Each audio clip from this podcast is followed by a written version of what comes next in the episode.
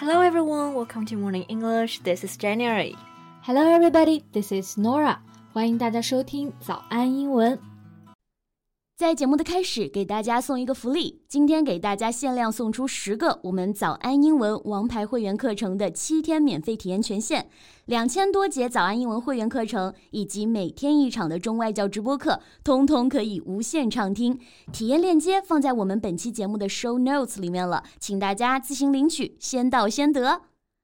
诺拉，你最近有没有听说过一个微博上非常火的词，叫做凡尔赛文学？对，这个词其实非常火啊，它还被当选为二零二零年的年度热词。Yeah, it's a new pretentious form of bragging. 对，就是那种非常刻意做作的炫耀。And do you know how does it work? Well, I guess it's like post stories that may look like complaints, but often are just thinning veiled ways to show off.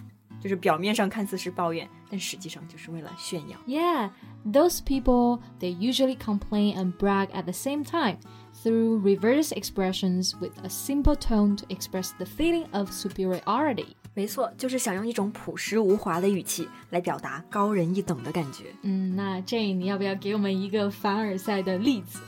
Well, for example, my boyfriend just gave me a pink Lamborghini as a gift. This color is just a, such a straight man pick.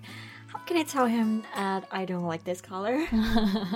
I get it，就是表面上为了抱怨男朋友送的这个兰博基尼的颜色不好看，但其实就是为了炫耀我刚刚先收到了名贵的礼物是兰博基尼。Yeah, exactly. You get it now. 不过我们要注意，在英文当中呢，我们千万不要直译凡尔赛文学，因为这样的话可能会让人觉得有点摸不着头脑。嗯，在英文中我们其实是有一个对应的词的。叫做 humble brag。对，这个词呢，就是由两个完全相反的词构成的。humble 就是表示谦逊的，还有 brag 这个词呢，是本意是吹牛自夸的意思。So humble brag basically means to make a modest statement with the actual intention of drawing attention to something which one is proud. 对，就是表面上是一种谦虚、自我批评啊，实际上呢，就是为了让他人注意到自己一些引以为傲的东西。那所以 humble brag 这个表达呢，来表示凡尔赛，就是再合适不过的了。没错，那说到凡尔赛呢，我就想到之前王菲有一句名言：最大的烦恼就是太红了。我也希望有这么红，好不好？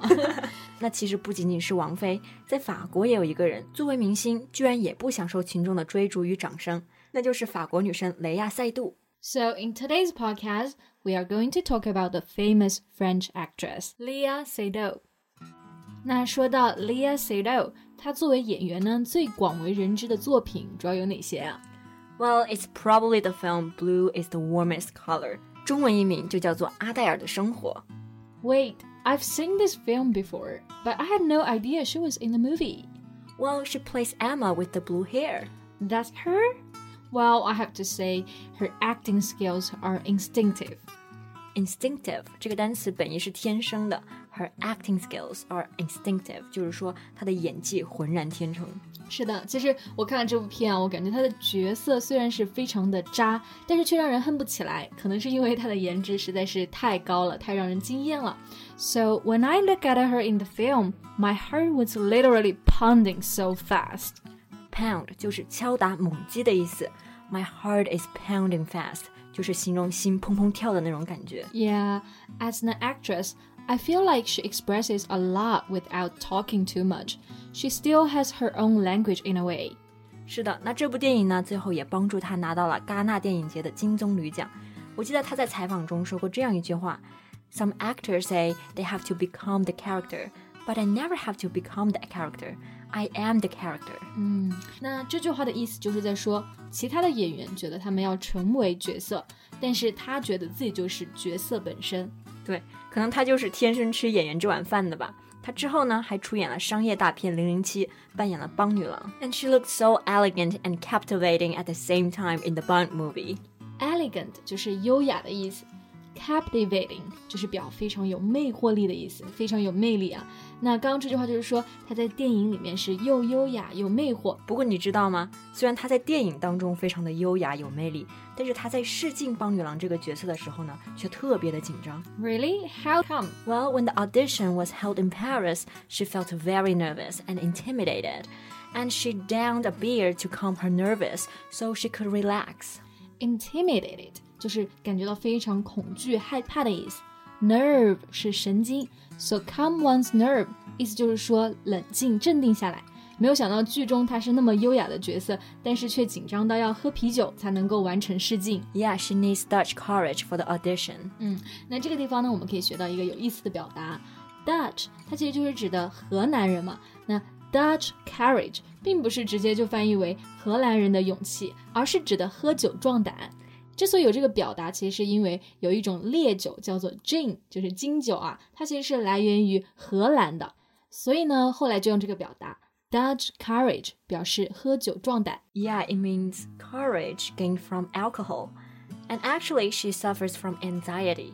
那实际上呢，她喝酒也是因为被焦虑症所困扰，可能这个也跟她的家庭相关。Yeah, although she grew up a child of privilege, born into France's most prominent families, She was not happy. 虽然她出生在法国最显赫的家庭之一，是妥妥的富三代，但其实她的童年并不太幸福。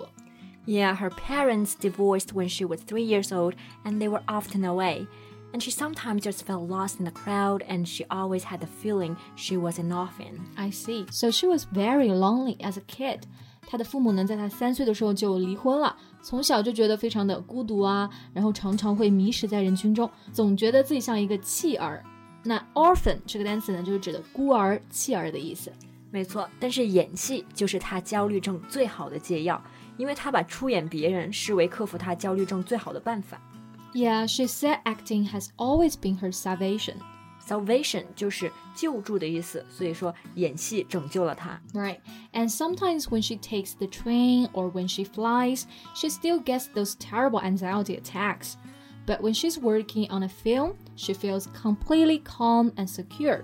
It gives her courage. 对，可能对于他来说，那些可怕的焦虑还会再发作。只是在拍电影的时候呢，他就会感觉到完全的平静和安全，而且这个演戏也会给予他勇气。可能也是因为出于他对演戏的这份热爱嘛，他也就为我们带来了很多好的电影作品。没错，那今天的节目呢就到这里了。That's all for today's podcast. This is Norah. Thanks for listening. This is Jen. See you next time. Bye.